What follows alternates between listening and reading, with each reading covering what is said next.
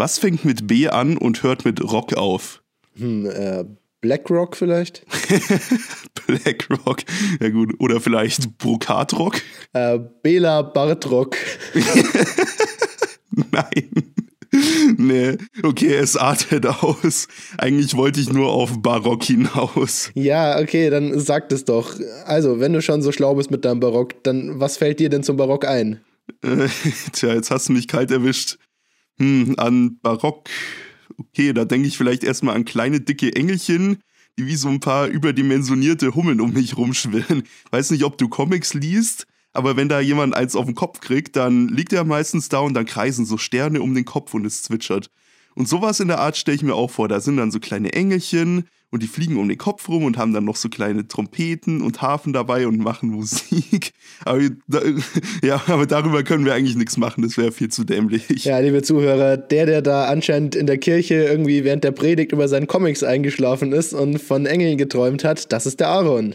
Und der, der hier alles besser weiß und rumschlaumeiert, ist der Jakob. Natürlich, immer. Das ist quasi mein Job hier. Genau, und wo wir gerade bei der Kirche sind, wenn wir jetzt über die Geschichte Eichstätts im Barock reden wollen, dann kommen wir um die Kirche eigentlich gar nicht rum.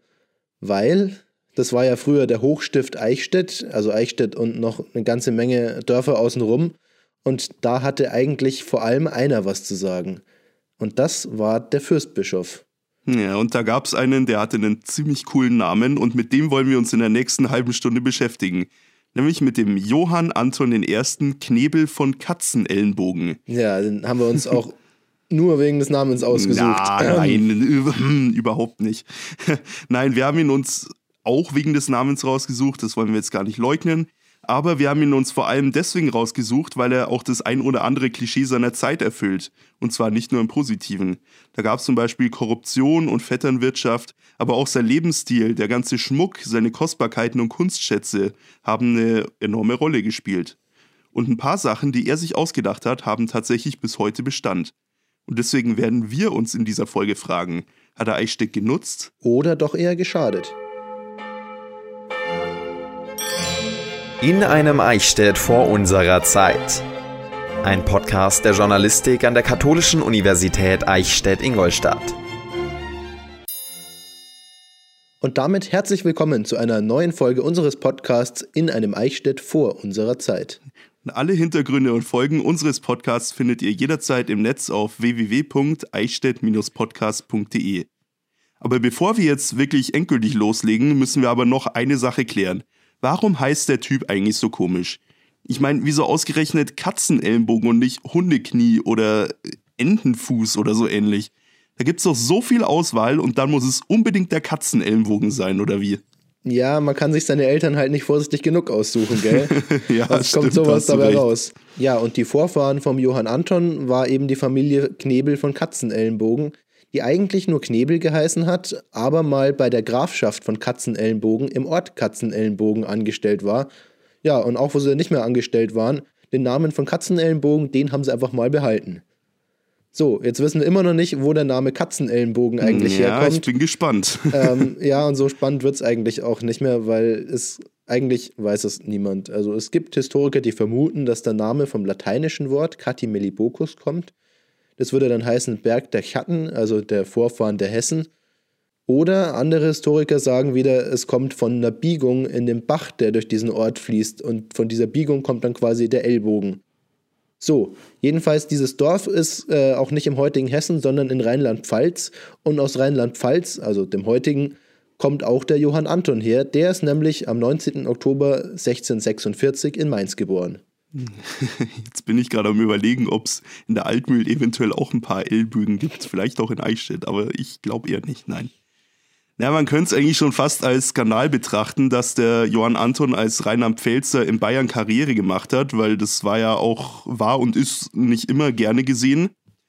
Aber man muss sagen, es gab damals auch kein Bayern wie heutzutage. Und damals gab es auch noch keine Bundesländer im heutigen Sinne, sondern ein Chaos aus Herzogtümern, Königreichen, Hochstiften auch und jede Menge anderen Gebieten.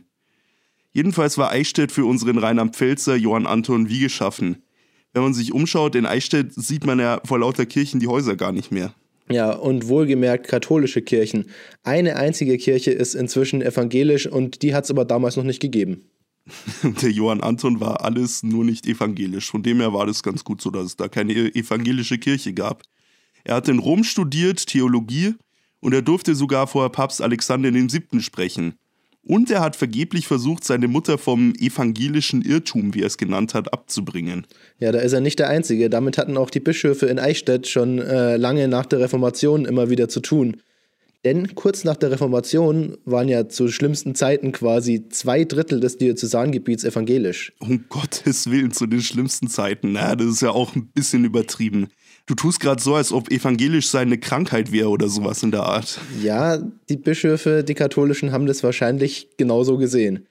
Naja, jedenfalls waren die bis in den Barock rein so ein bisschen mit Rekatholisierung beschäftigt haben dann zum Beispiel in entsprechenden evangelischen Dörfern einen katholischen Gottesdienst gehalten. Die Leute mussten da per Gesetz quasi hingehen, so, zack, rekatholisiert. so einfach kann es gehen. Also denke, heute ist es vermutlich nicht mehr so einfach. Ja, aber zugegebenermaßen, ähm, natürlich hat man auch versucht, die katholische Glaubenslehre wieder unter die Leute zu bringen und dann zum Beispiel die Jesuiten äh, zur Mission da überall hingeschickt. Hm, ja, also wieder zurück zu unserem anti-evangelischen Johann Anton. Er ist dann frisch aus Mainz in Eichstätt gleich ins Domkapitel aufgenommen worden.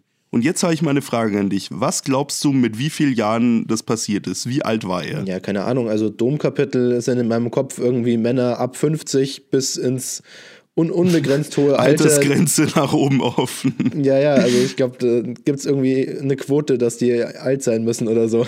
Denken wir ja. manchmal. Nee, aber jedenfalls, ich stelle mir da halt so alte Männer in Sotanen vor, die sehr wichtig sind. Ja, so ungefähr. Ja, ich habe mich tatsächlich auch gewundert. Der Johann Anton wurde mit einem frischen Alter von 21 Jahren ins Domkapitel aufgenommen. Wenn man sich mal überlegt, was macht ein 21-Jähriger heutzutage? Ich muss mir ja nur mal mich anschauen. Ich bin zum Beispiel auch 21. Was tue ich denn den ganzen Tag? Ich studiere, ich arbeite ja, ab und feiern. an. Ja, oh ja, und feiern gehe ich natürlich auch, das stimmt. Und heute wohnen 21-jährige Eichstätter auch eher in einem Wohnheimzimmer oder in der WG oder sonst wo. Aber Johann Anton durfte mit seinen 21 Jahren schon im Domherrenhof wohnen. Und er war für seine 21 Jahre eigentlich gar nicht so spießig, wie man meinen, wie man meinen dürfte, wenn man sich seine Karriere so ansieht. Er wurde 1688 schon mal zum Domdechanten ernannt, aber aus beweglichen Gründen, wie er es genannt hat, hat er 1690 dieses Amt abgelehnt. Ja, kann ich verstehen. Also mit 21 werden wir auch was von der Welt sehen. Also Austausch ja in die USA war damals vielleicht noch nicht so. Ja, vielleicht etwas ähm, kompliziert. Aber immerhin wurde er vom damaligen Bischof schon mal für Botengänge quasi als Abgesandter aus Eichstätt zum Beispiel nach Wien oder so geschickt. Man könnte es quasi als Interrail per Kutsche bezeichnen. Im Jahr 1705 wurde Johann Anton dann zum Bischof gewählt. Da gab es aber ein kleines, aber feines Problem. Um Bischof werden zu können, muss man erstmal zum Priester geweiht werden.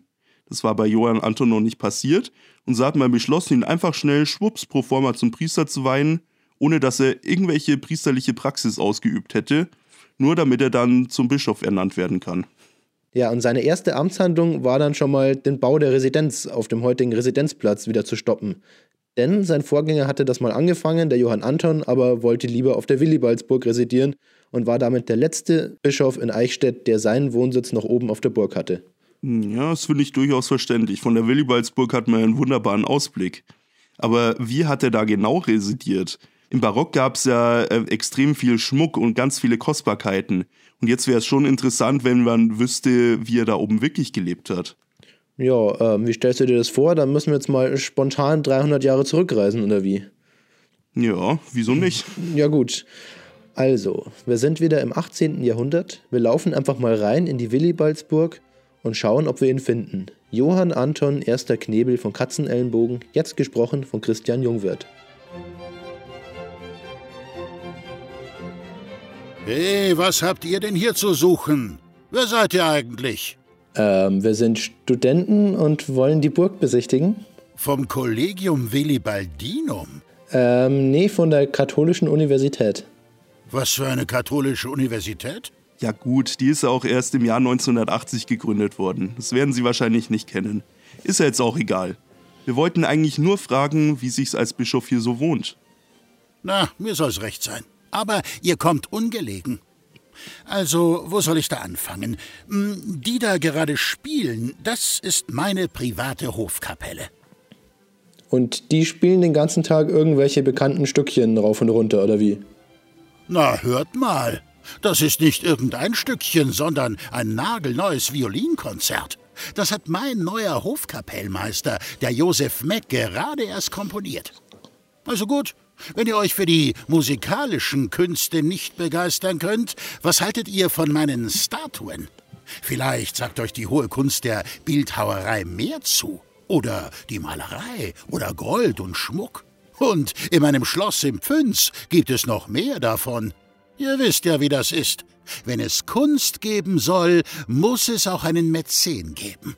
Ja, ja, hübsch, hübsch. Aber also billig hört sich das jetzt nicht gerade an, oder? Wollt ihr mich etwa als armen Schlucker bezeichnen? Oder hat euch das Domkapitel auch schon mit ihrem Märchen von meiner angeblichen Verschwendungssucht angesteckt?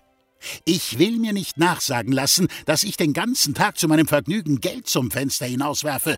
Mit Sicherheit nicht. Schaut doch mal runter in die Stadt. Seht ihr die große Kuppel da? Das ist die Mädchenschule. Die gäbe es ohne mich überhaupt nicht. Oder dort das neue Portal des Doms. Hm, was wäre Eichstätt denn ohne das, was meine Vorgänger und ich hier hingestellt haben? Ihre Passion ist also das Bauen, kann man das so ausdrücken? Passion ist gar kein Ausdruck. Es sind ja nicht nur die Sachen in Eichstätt. Ein Bräuhaus in Titting, dann das Lustschloss im Pfünz, von dem ich gerade schon erzählt habe. Da soll auch noch eine Fasanerie hin und so weiter und so weiter. Und jedes Mal, wenn ich irgendwo ein neues Kloster zulassen möchte, kommt wieder das Domkapitel und schreit, das verstößt aber gegen die Wahlkapitulation. Ständig wollen sie mir vorschreiben, was ich zu tun habe. Und immer wieder geht es um Geld, das ich angeblich verschwende. Ich meine, wir leben bekanntlich auch alle zusammen von der Kirche, und allein, was die Jesuiten jedes Jahr bekommen, das Domkapitel tanzt Ihnen also auf der Nase herum, obwohl Sie Geld in die Bildung der Jugend investieren? Ja, das ist ja allerhand. Aber was tut ein wichtiger Mann wie Sie denn sonst den ganzen Tag so? Nun, natürlich mein tägliches Gebet. Bei der Fütterung der Hirsche zuzusehen, ist auch immer eine Freude. Oh, und jetzt muss ich die jungen Herren auch langsam wieder hinausbitten. Ich muss mich fertig machen fürs Theater. Die Jesuiten machen heute Abend wieder eine Vorstellung. Da muss ich unbedingt hin. Ist ja gut, ist ja gut. Aber eine Frage müssen Sie mir trotzdem noch gestatten. Welche Hirsche denn bitte? Na, die im Burggarten, im Hortus Eichstättensis. Noch nie davon gehört, ihr Botanik-Banausen. Das ist der botanische Garten hier. Den habe ich übrigens auch um ein paar Raritäten ergänzen lassen. So, jetzt aber raus hier.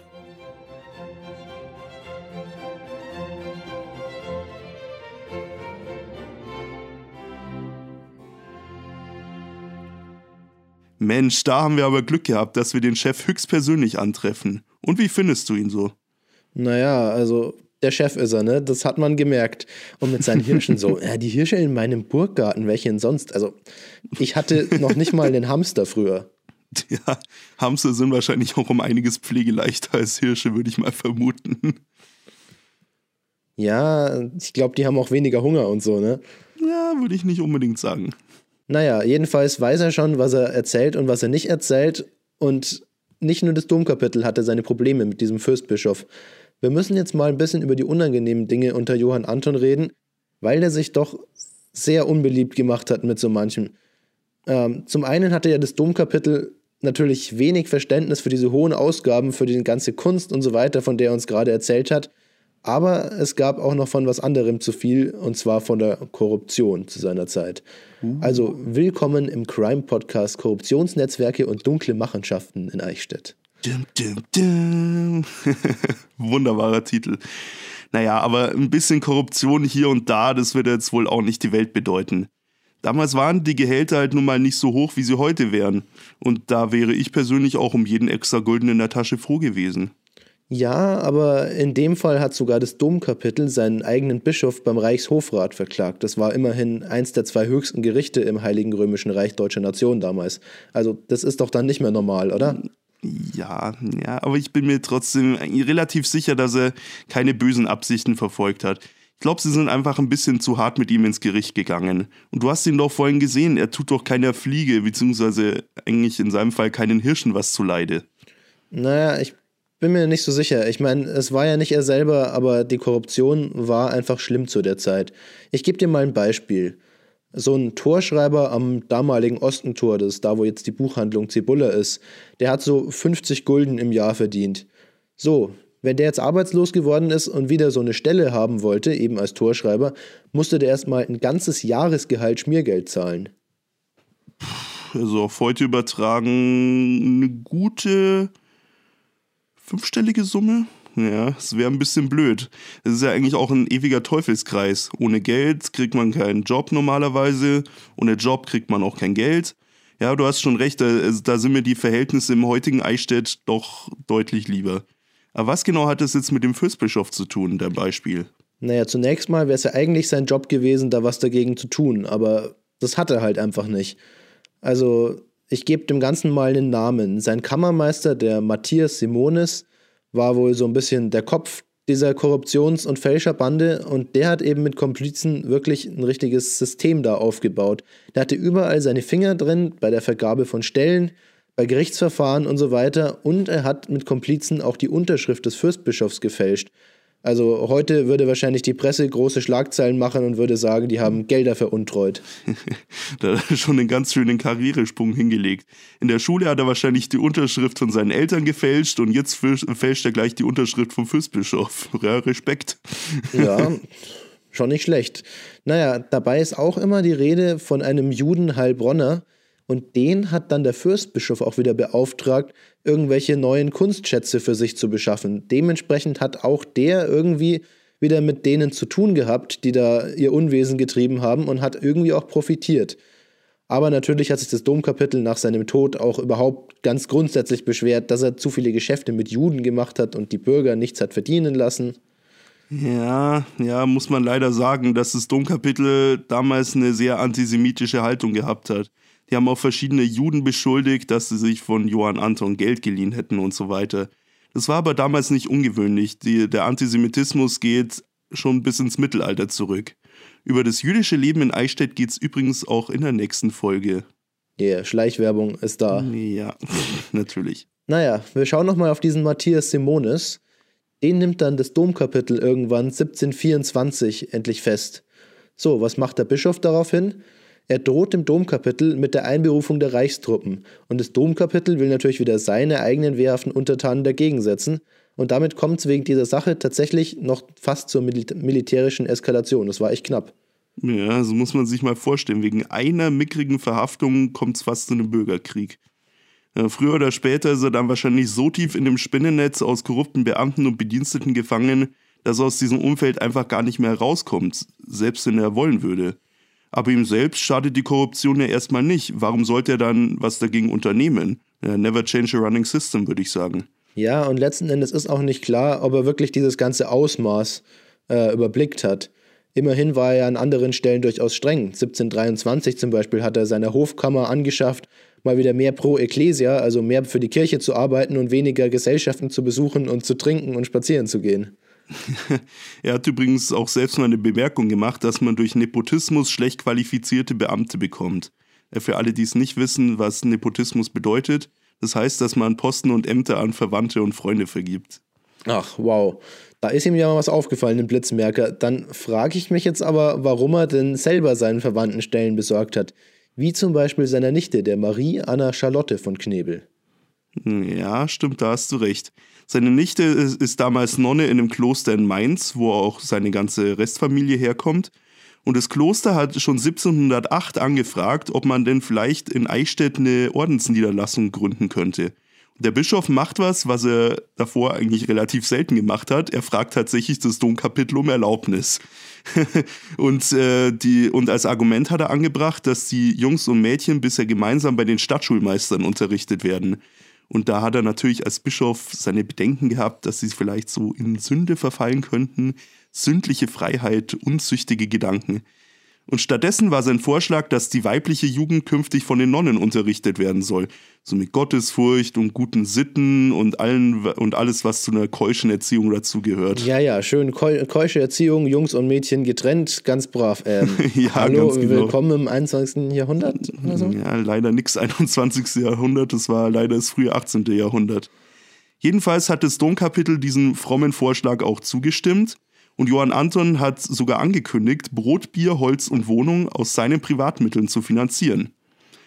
Schließlich hat Johann Anton dann ein Schulhaus und eine Kirche mit Kuppel errichten lassen, die heute Sacré-Cœur genannt wird. Heute befindet sich übrigens auch das Informationszentrum Naturpark Altmühltal darin. Wenn man genau hinschaut, kann man auch Johann Antons Wappen auf der Fassade bewundern. Und genau in diesem Bau wurde dann die Mädchenschule gegründet. Na klar, wenn ich schon so eine große Bude hinstelle, ich meine immerhin eine der schönsten Kirchen überhaupt in Eichstätt, dann will ich da auch mein Wappen dran sehen, ne? Das ist Ja, so durchaus verständlich. Ja klar, hier alles immer schön branden, ne? genau, aber bevor wir jetzt hier zu sehr ins architektonische Schwelgen geraten, möchte ich noch mal kurz darauf hinweisen, dass er ja auch seiner Nichte da eine lebenslange Anstellung als Oberin besorgt hat. Äh, übrigens lässt er sich auch von den Nonnen kostenlose Plätze für quasi erziehungsbedürftige Mädels aus seiner Familie garantieren. Also schon wieder so ein bisschen Knebel von Katzenellenbogen und KKG-Familienbetrieb oder so, ne? ja, stimmt. Und das war ja auch nicht das einzige Beispiel. Zum Beispiel dem Franz Ludwig Knebel von Katzenellenbogen, auch ein Verwandter, ähm, hat er die Oberstjägermeisterei hingebaut ähm, und den eben zum Oberstjägermeister gemacht.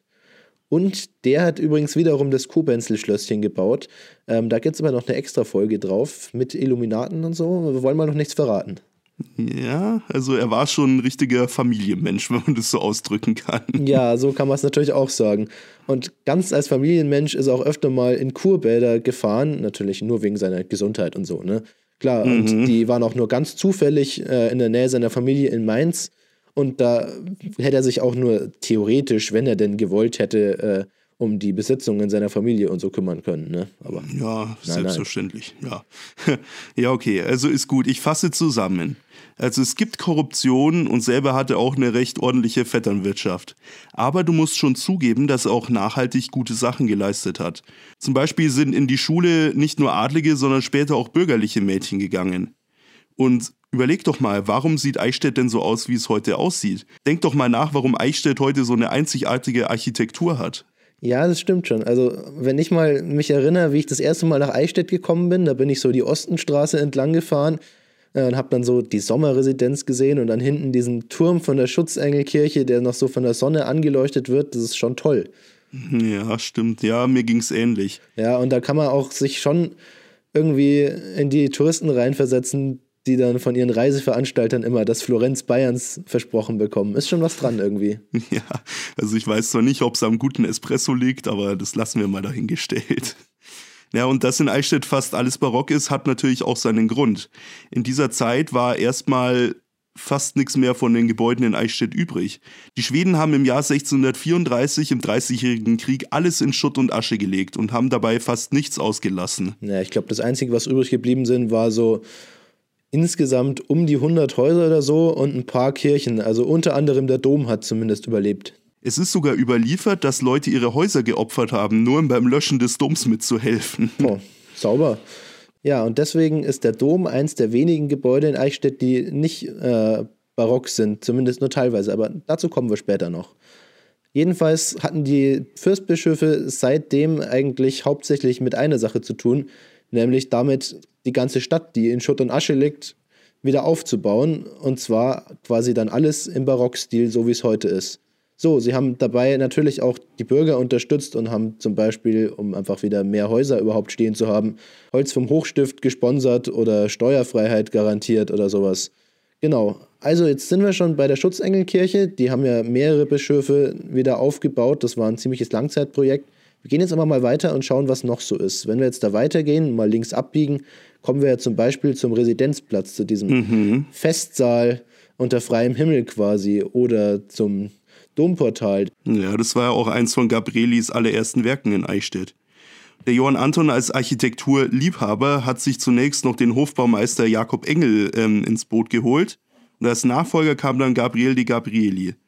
Gabrieli war wirklich einer der Baumeister des barocken Eichstätts. Er hat den Residenzplatz konzipiert, gewissermaßen ja das Aushängeschild Eichstätts.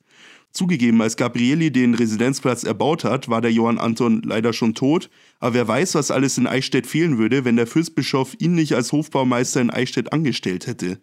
Der Ort wäre jedenfalls nicht derselbe wie heute, da bin ich mir ganz sicher. Und überhaupt ist sein Wappen heute noch an einigen Bauwerken in Eichstätt zu sehen. Ja, jetzt könnten wir natürlich noch weiter die barocken Bauwerke in Eichstätt aufzählen, aber das würde jetzt vielleicht ein bisschen zu weit führen. Wir wollen ja hier keine Liste vorlesen. Ähm, aber man sieht einfach, dass Eichstätt ja aus dieser Zeit einfach fast nur aus Barock besteht. Das würde man zum Beispiel sehr gut sehen, wenn man sich irgendwie mal auf einen Berg stellt und ähm, Eichstätt vom oben anschaut, um einen Überblick zu haben. Wie wäre es zum Beispiel mit dem Berg oben bei der Frauenbergkapelle? Und wer ist für die verantwortlich? Ja, natürlich auch wieder unser Johann Anton. Um 1720 lässt er die Marienstatue auf dem Frauenberg schnitzen, zu der auch schon bald Wallfahrer kommen. Die heutige Kapelle wird dann unter seinem Nachfolger gebaut, natürlich auch wieder von Gabriel de Gabrieli vermutlich. Richtig. Ja, also man sieht, er hat damals schon Wallfahrer hergebracht und quasi damals schon so ein bisschen zum Tourismus beigetragen. Und natürlich auch zum jetzigen Tourismus, den wir heute in Eichstätt haben. Ja, aber auch nicht nur in Eichstätt. Er hat zum Beispiel auch das Schloss im Pfünz gebaut oder ein Bräuhaus in Titting. Moment, äh, Bräuhaus in Titting, aber nicht das, oder? Ja, ich glaube, wir sprechen dieselbe Sprache. Denn das Bräuhaus in Titting, das er beim Wasserschloss hat hinzufügen lassen, ist genau das, wo heute die Brauerei Gutmann ist. Also immer wenn ihr jetzt mal wieder einen Weizen trinkt, könnt ihr sogar auch wieder an den Johann Anton ersten Knebel von Katzenellenbogen ja, denken. und vielleicht auch eins auf ihn trinken. Also wir fassen zusammen, das Gespann Katzenellbogen Engel Gabrieli hat also extrem viel für das Eichstätt getan, wie es heute existiert. Ja gut, damit sind wir jetzt auch schon bei der Frage, was denn vom Fürstbischof bleibt. Also zunächst mal ein wütendes Domkapitel, das für seine Ausgaben für Kunst und Kultur, seine Vetternwirtschaft und die ganze Korruption natürlich überhaupt kein Verständnis hatte. Kann ich irgendwie nachvollziehen. Und das mit der Korruption hat sich ja auch nochmal gezeigt, als der Johann Anton dann am 27. April 1725 an einem erneuten Schlaganfall stirbt. Denn wie das immer so ist, geht natürlich erstmal das Gezanke los, wer denn sein Erbe kriegt, wer wie viel Geld kriegt. Und bis man sich dann geeinigt hat, wer jetzt was kriegt, ist ein großer Teil von seinem Vermögen schon auf wundersame Weise verschwunden. Ja, da gibt's ja auch schon ganz viele Streitigkeiten in Büchern, in Filmen, man kriegt's ja immer mit. Immer geht's ums liebe Geld und um das Erbe. Übrig bleibt aber auch ein Eichstätt, das um viele barocke Bauten schöner geworden ist. Die Bauwerke, die wir in dieser Folge erwähnt haben, waren schließlich noch längst nicht alle. Wir haben euch auf die Webseite mal ein Bild von seinem Wappen gepackt und wenn ihr das nächste Mal wieder durch Eichstätt lauft, könnt ihr mal schauen, wo ihr es überall finden könnt. Und bevor wir euch jetzt entlassen, muss ich noch ein bisschen Werbung machen, nämlich für die fünfte Folge unseres Podcasts in einem Eichstätt vor unserer Zeit. Da geht es, wie vorhin schon angekündigt, um das jüdische Leben in der Geschichte Eichstätts. Diese Folge und natürlich alle anderen findet ihr wie gehabt auf unserer Webseite auf www.eichstätt-podcast.de. Also schaut vorbei, wenn ihr Lust habt. Wir hoffen, dass euch unser kleiner, aber feiner Ausflug ins barocke Eichstätt gefallen hat und wünschen euch noch ganz viel Vergnügen bei den anderen Folgen. Genau, wünsche ich euch auch. Bis dann. Servus. Tschüss.